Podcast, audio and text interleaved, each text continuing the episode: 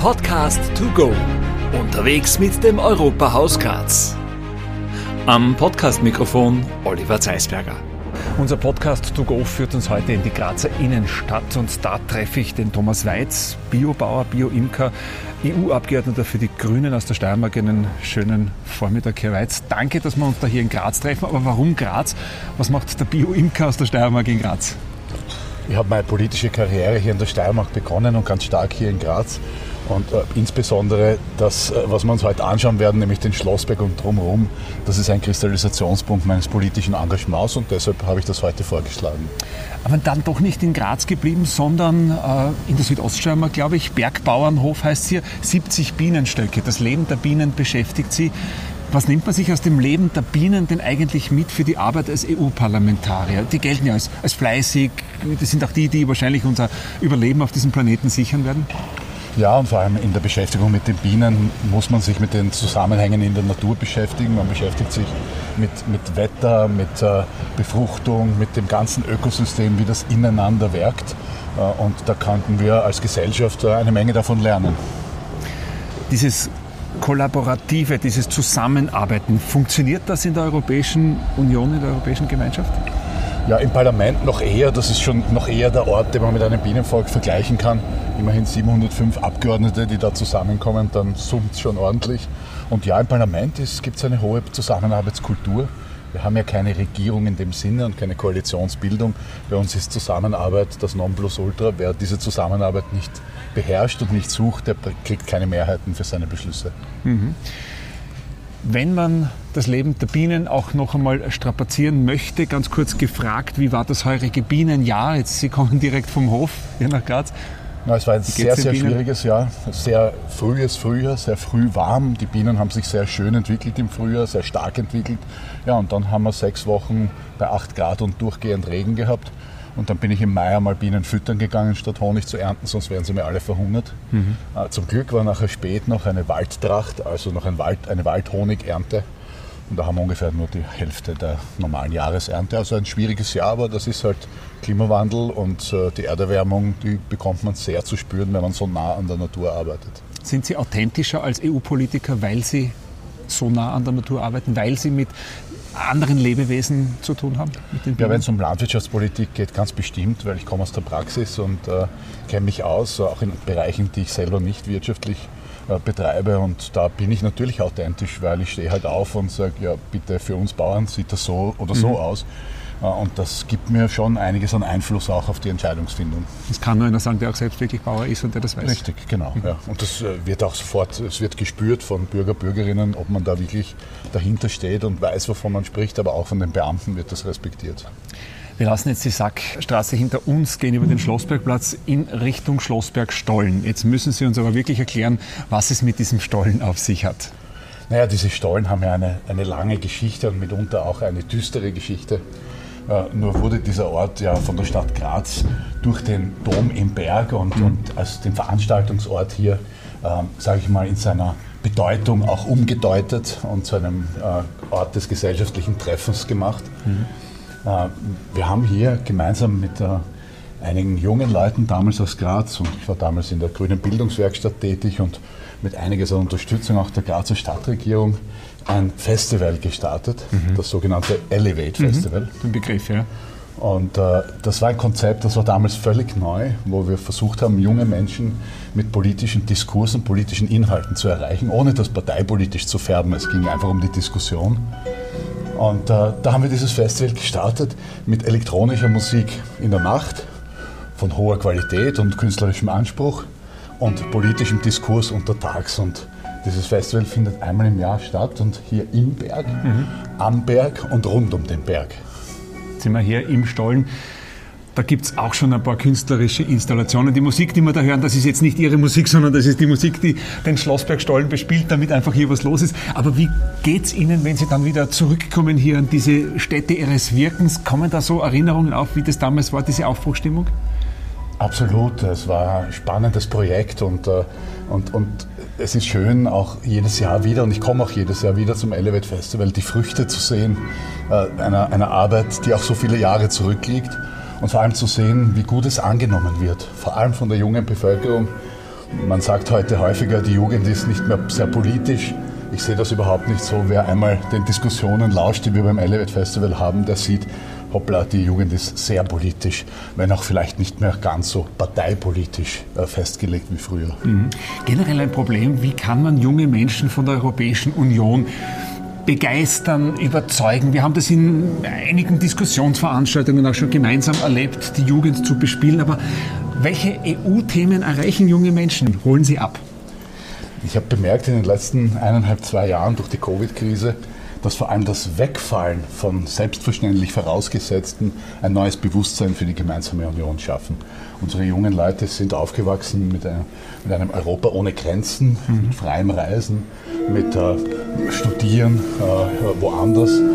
Und wie das auf einmal weggebrochen ist und wie auf einmal wieder Grenzzäune hochgegangen sind und Grenzkontrollen, da hat das etwas verursacht, gerade bei den jungen Leuten, die, die gemerkt haben, hoppla, das ist alles nicht selbstverständlich. Und das ist etwas, wofür wir uns einsetzen müssen, was wichtig ist, was, was uns was bedeutet. Und ich finde, seither ist das Engagement von jungen Leuten gestiegen und vor allem auch durch die Fridays for Future Bewegung, also dass junge Leute aufstehen und sagen, hallo, äh, liebe Politikerinnen und Politiker, die ihr mehr oder weniger fortgeschrittenen Alters seid, wir sind es, die hier in 70, 80, 90 Jahren noch leben werden und mit den Konsequenzen leben müssen eurer politischen Entscheidungen heute. Also bitte tut's was und red's mhm. nicht nur.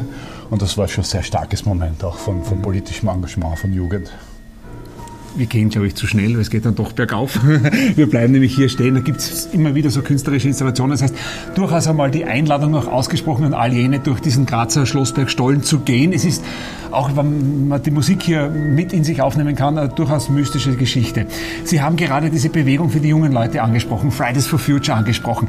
Ist das auch eine Bewegung, die den Grünen natürlich jetzt sehr gut tut, dass auch diese Gedanken, dass wir auf dieser Welt noch viele Jahrzehnte leben werden, ähm, dass die jetzt auch ähm, politisch der Auftrag, egal ob es jetzt für die Grünen, für alle Parteien ist, da etwas zu tun?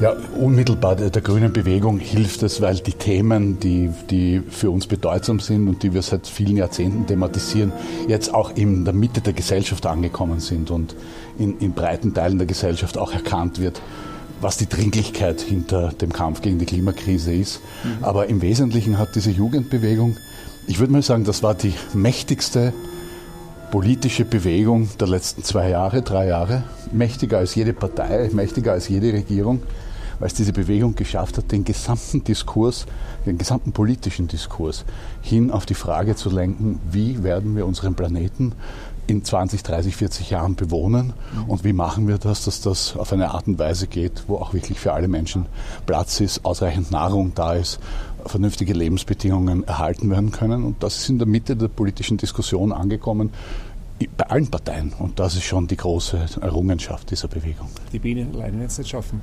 Die Bienen allein werden es sicher nicht schaffen, ganz im Gegenteil, die sind eher ein, äh, ein Anzeiger der Problematiken, äh, mhm. weil es halt immer schwieriger wird, auch äh, Honig zu ernten und als Imker zu bestehen.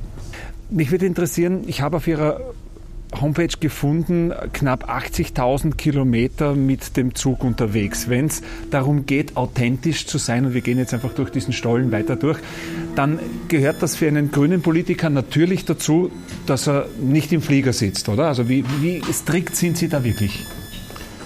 Ja, ich bin so strikt, wie ich es irgendwie mit meinem Terminplan vereinbaren kann.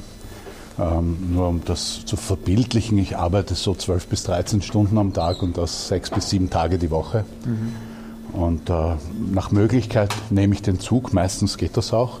Manchmal geht es sich einfach nicht aus und dann sitze auch ich mal in einem Flieger. Mhm. Wie geht es einem als grünen Politiker, wenn man sich in einen Flieger setzt? Ich habe immer ein gutes Stück schlechtes Gewissen. ein gutes Stück schlechtes ja, aber Schön formuliert. Ich meine, ich, ich kompensiere alle Flugkilometer ja. äh, mit entsprechenden Zahlungen für Maßnahmen eben, um diesen Klimaschaden wieder zu kompensieren. Mhm.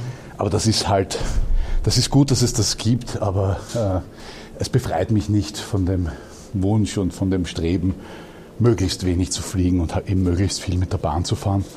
Ich arbeite aber viel in Osteuropa, am Balkan zum Beispiel, aber auch in Ländern wie Bulgarien und Rumänien.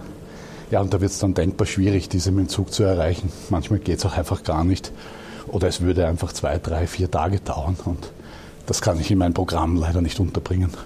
Geht die CO2-Bepreisung, weil Sie sie gerade angesprochen haben, äh, der Europäischen Union, aber jetzt im konkreten Österreichs und der anderen Länder, geht das in die richtige Richtung?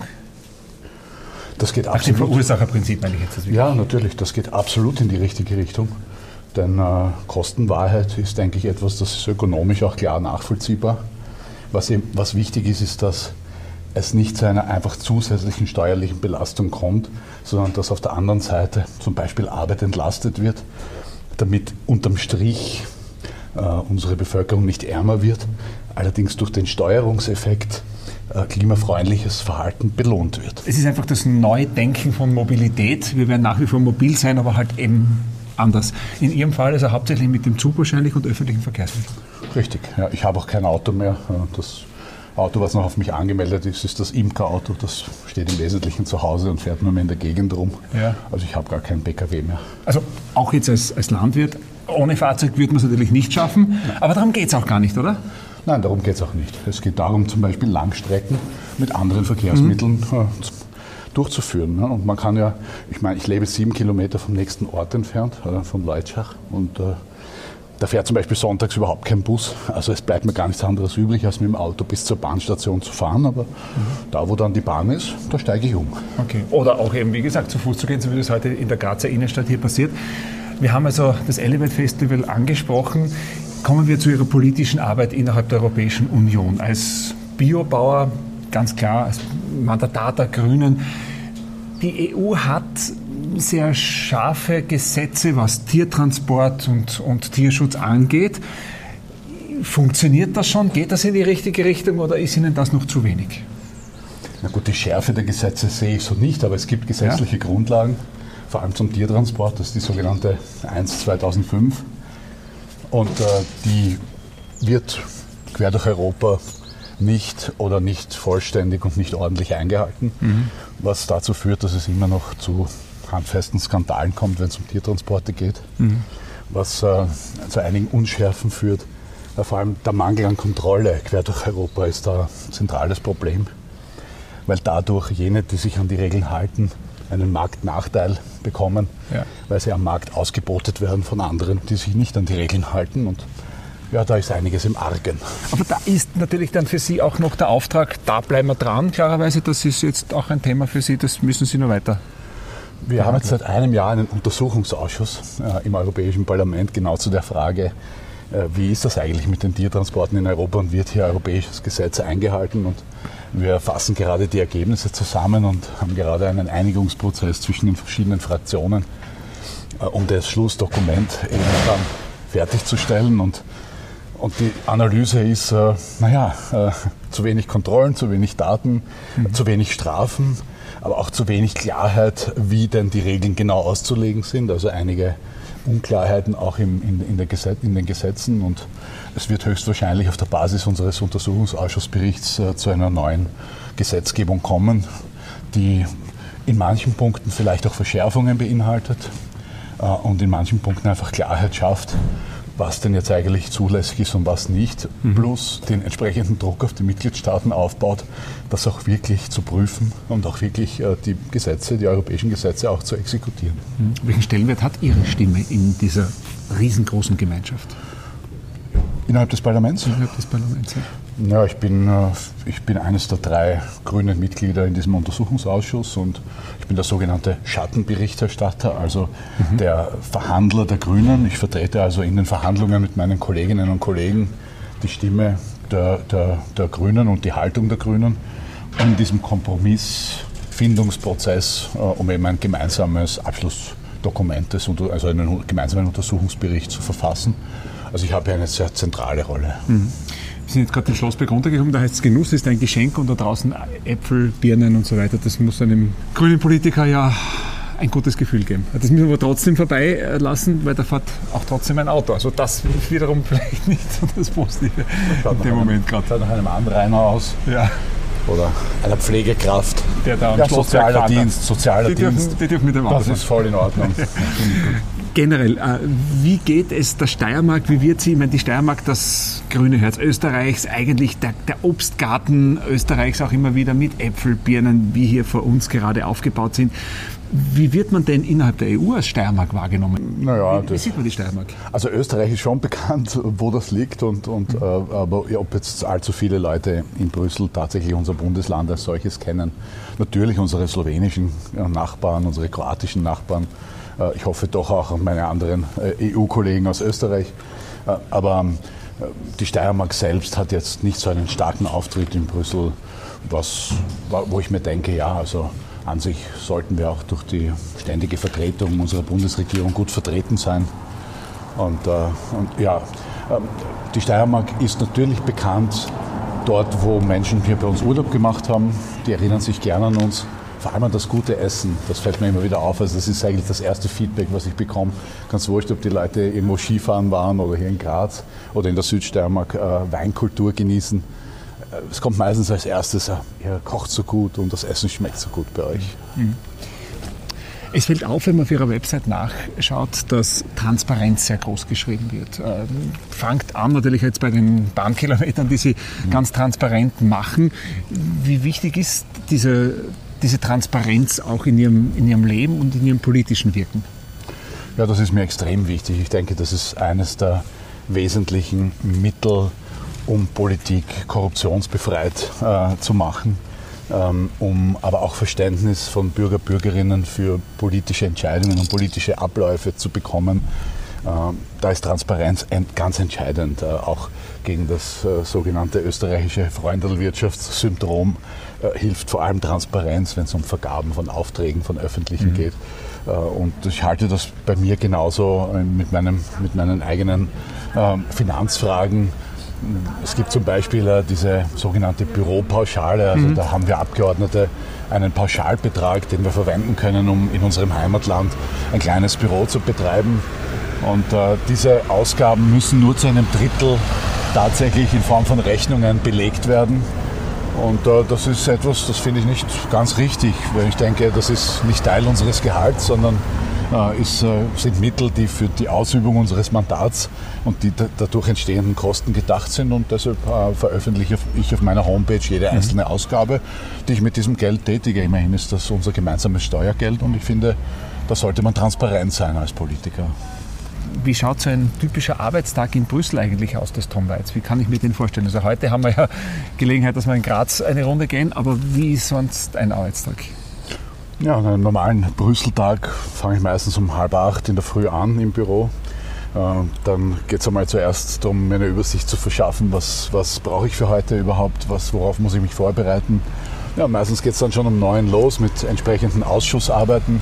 Ich bin im agrarpolitischen Ausschuss, aber auch im Außen- und Sicherheits- und Verteidigungspolitischen Ausschuss.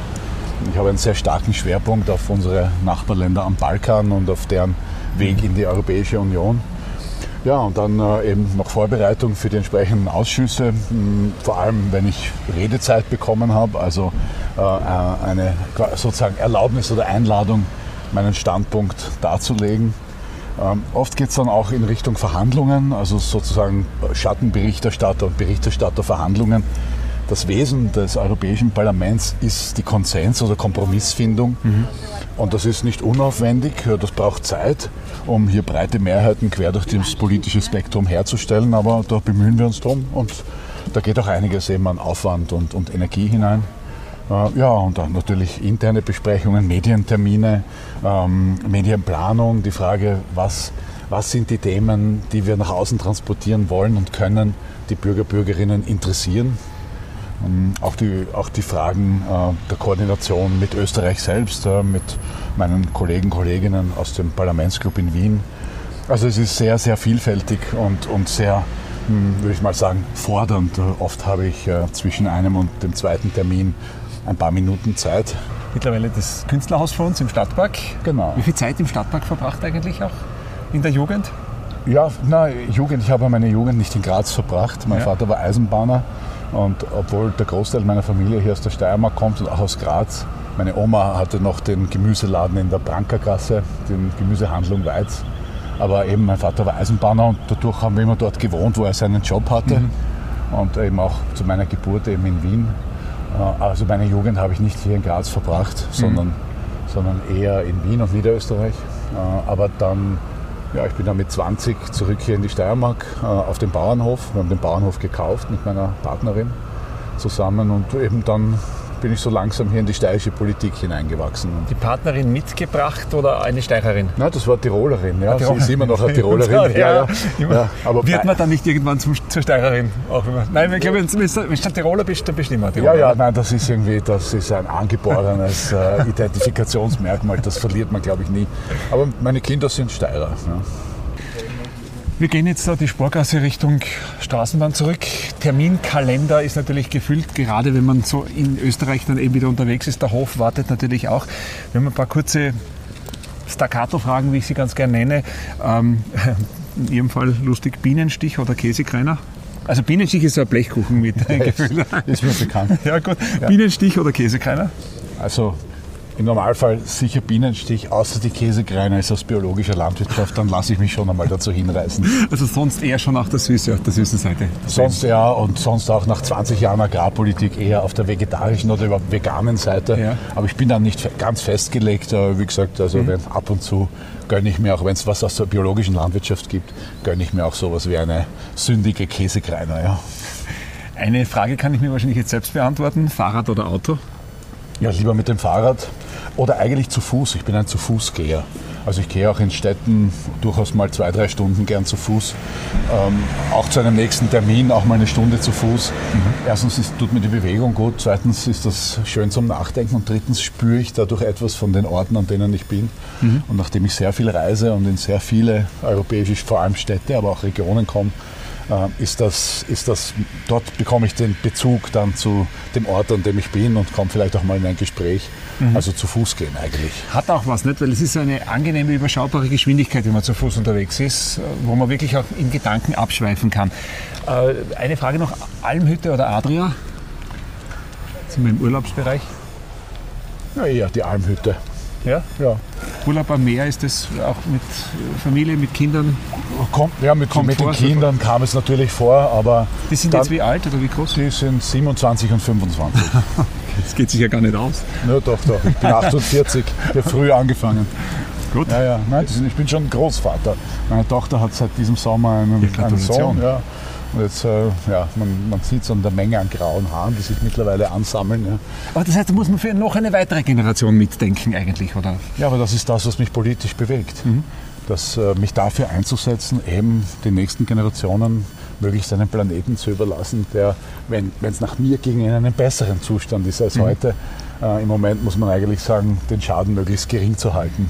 Aber bewegen wir uns in die richtige Richtung? Schaffen wir das? Schaffen wir diesen Turnaround noch? Ja, das ist äh, die große Gretchenfrage. Ähm, leicht wird es nicht.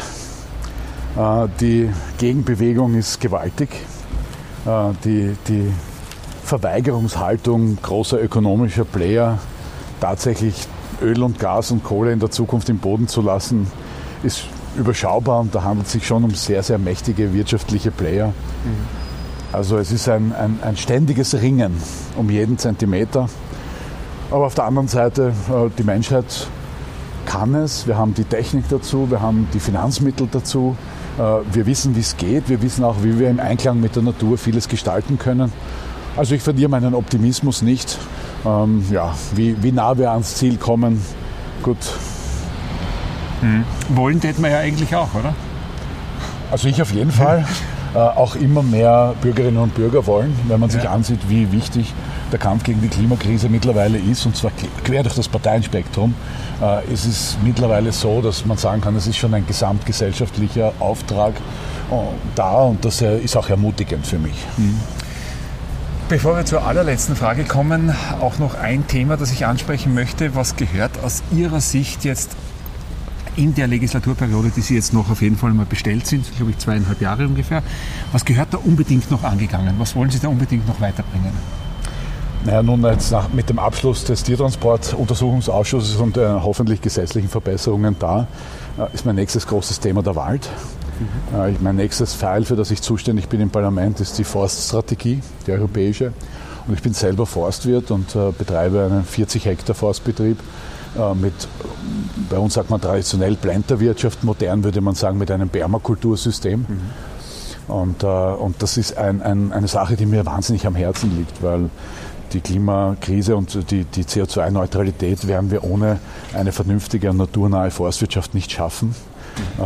Und auch die ganze Frage von Biodiversität hängt mit ganz stark an der Waldpolitik. Und vor allem, wenn wir Öl, Gas und Kohle im Boden lassen wollen, dann werden wir irgendwo die Kohlenstoffketten hernehmen müssen für unsere Kunststoffe, für unsere Maschinenöle, für unser Gewand, das wir heute mit Öl machen, sehr viel. Mhm. Und das kann nur aus biogenen Kohlenstoffen kommen, also aus Pflanzen, die mittels Photosynthese CO2 aus der Luft sammeln und daraus Holz und, oder Pflanzenmaterial machen. Und insofern sehe ich in der Forstwirtschaft die immerhin fast 50 Prozent des bewirtschaftbaren Landes der Europäischen Union betrifft, eine der Kernfragen ähm, für unsere zukünftige, für unsere Chancen auch Richtung Klimaneutralität. Und ja, da ist auch einiges an Gegenwind bereits jetzt da, aber das hält mich nicht davon ab, da ambitioniert an die Sache ranzugehen und zu versuchen, hier gemeinsame Regeln für eine naturnahe Forstwirtschaft in ganz Europa zu erarbeiten. Wenn Sie die Forstwirtschaft ansprechen, also Forstwirte, es kommt ja der Begriff Nachhaltigkeit aus der Forstwirtschaft eigentlich, also in Generationen denken. Haben Sie das Gefühl, wenn man in der EU arbeitet, äh, dass die Leute auch wirklich in Generationen denken? Oder hat man eher vielleicht auch den Eindruck, dass die in, sage jetzt einmal, Legislaturperioden, also in, in kürzeren, weit, weit kürzeren Einheiten denken? Also ja. nach dem Motto, das möchte ich noch machen oder das ist noch und danach ist mir es wurscht. Ist ein sehr gemischtes Bild. Ja, der Begriff, der, vor allem im Deutschen der Nachhaltigkeit, kommt aus der Forstwirtschaft. Das heißt aber heute im Wesentlichen nur, dass ich nach dem Kahlschlag auch wieder was hinsetze. Mhm. Äh, und das ist nicht unbedingt mit meinem Begriff von Nachhaltigkeit vereinbar. Wie wäre der? Ja, wenn man sich ansieht, wenn, was allein äh, bei einem Kahlschlag im Gebirge an Humus verloren geht auf dieser Fläche, würde man diese Menge an Bodenfruchtbarkeit wieder hinbringen wollen mit Mist oder was auch immer, wäre der ganze Kahlschlag äh, unlukrativ. Mhm. Und, und vor allem auch äh, die, die dauernde Bedeckung des Bodens ist wichtig, äh, auch für die Wasserspeicherfähigkeit der Böden, für unsere Quellen und, mhm. und all die Ökodienstleistungen, die der Wald auch gibt. Also ja. Ähm, Gehört für den Wald jetzt, um das abzuschließen, dringend was getan sozusagen. Das ist jetzt also Ihre nächste große Aufgabe, weil so geht es auch nicht weiter. Ja, das ist in unterschiedlichen Mitgliedstaaten der Union unterschiedlich dringend. Aber mhm. zum Beispiel für Österreich steht an, unsere Fichten und in weiten Teilen auch noch Fichtenmonokulturwälder dringendst in Mischwälder umzubauen, dringendst auf andere Baumarten zu setzen wie die Tanne. Äh, weil wenn wir das nicht tun, dann werden wir weiterhin solche unter Anführungszeichen Katastrophen sehen, wie in den letzten zwei Jahren im Wald- und Weinviertel, wo dann wirklich äh, ein Drittel der gesamten mhm. Waldbestände dort vom Borkenkäfer gefressen werden. Das ist nicht, weil der Borkenkäfer so gemein ist, sondern weil der Standort für diese Baumart nicht passt und durch die Erwärmung und den Hitzestress und die Dürren im Sommer, ja, nun einmal der Baum dort biologisch nicht vernünftig überleben kann und dafür ist der Borkenkäfer da, um einen geschwächten Baum eben dann mhm. zu Boden zu bringen. Und, und äh, ja, also es gäbe für Österreich sehr, sehr viel zu tun, zukunfts, zukunftsorientiert zu agieren, tatsächlich generationenübergreifend und ich muss sagen, ich finde in allen Fraktionen Kollegen, Kolleginnen, die langfristig denken oder denken wollen, die sich um langfristige Politiken bemühen. Und das ist gar nicht so sehr eine Frage der Parteifarbe, sondern eher eine Frage, würde ich sagen, von Intelligenz und Verantwortungsgefühl. Mhm. Äh, und da gibt es durchaus also auch Mehrheiten immer wieder mal für, für langfristig vernünftige Politiken spricht jetzt auch der Vater und Großvater. Wir sind jetzt mittlerweile, ähm, wie man hört, sehr zentrumsnah also am Hauptplatz. Es wird laut äh, im Hintergrund, aber bringt mich trotzdem noch zu einer Frage, die bringen wir auf jeden Fall noch durch. Ähm, wenn Sie auch vielleicht mit Widerwillen und mit schlechtem Gefühl irgendwann einmal doch in einen Flieger steigen müssen und da ist man dann ja zwei, zweieinhalb Stunden vielleicht nach Brüssel unterwegs. Neben wem würden Sie denn gerne diese Zeit verbringen und sitzen? So nach dem Motto, der kommt mir jetzt gar nicht aus. Mit dem hätte ich gerne ein Gespräch. Kann auch eine Person aus der Vergangenheit sein. Ja, also spontan gefragt, vielleicht überraschend, aber so jemand wie Gandhi ja. würde mich wahnsinnig reizen, weil dieser Mensch es geschafft hat, in einer unglaublich polarisierten Situation, in einer auch brandgefährlichen Situation eines potenziellen Bürgerkrieges, in einer Konsequenz einen friedlichen, einen menschenfreundlichen, äh, einen, einen auf, auf Konfliktvermeidung und Konfliktlösung orientierten Kurs durchzusetzen und durchzuhalten. Vor allem das Durchhalten. Äh, die politische Arbeit ist schon manchmal hat das schon auch ein Frustrationspotenzial. gerade so, wenn es um Sicherheitspolitik geht und um, um die globalen Zusammenhänge und das, was so bei unserem Globus auch passiert in Form von kriegerischen Auseinandersetzungen. Und das ist für mich ganz besonders bitter, dass wir das im 21. Jahrhundert noch nicht geschafft haben, das zu beenden. Und da ist für mich Gandhi ein großes Vorbild, auch in dieser inneren Konsequenz tatsächlich die Gewaltfreiheit äh, und, und die, die Friedensorientiertheit und, und Konsensorientiertheit auch wirklich trotz all der Widerstände einfach durchzuhalten. Thomas Weitz, ich sage danke für das Gespräch. Wir sind jetzt hier am Grazer Hauptplatz angekommen. Äh, ist Graz schöner oder Brüssel? Graz eindeutig. ich sage danke für das Gespräch. Alles Gute weiterhin. Ich danke auch. Das war ein Europahaus Graz Podcast to go mit Thomas Weitz, EU-Parlamentarier der Grünen. Und in der nächsten Woche bin ich mit dem freiheitlichen EU-Parlamentarier aus der Steiermark, Georg Mayer, unterwegs. Zu hören als Europahaus Graz Podcast auf allen Podcast-Kanälen.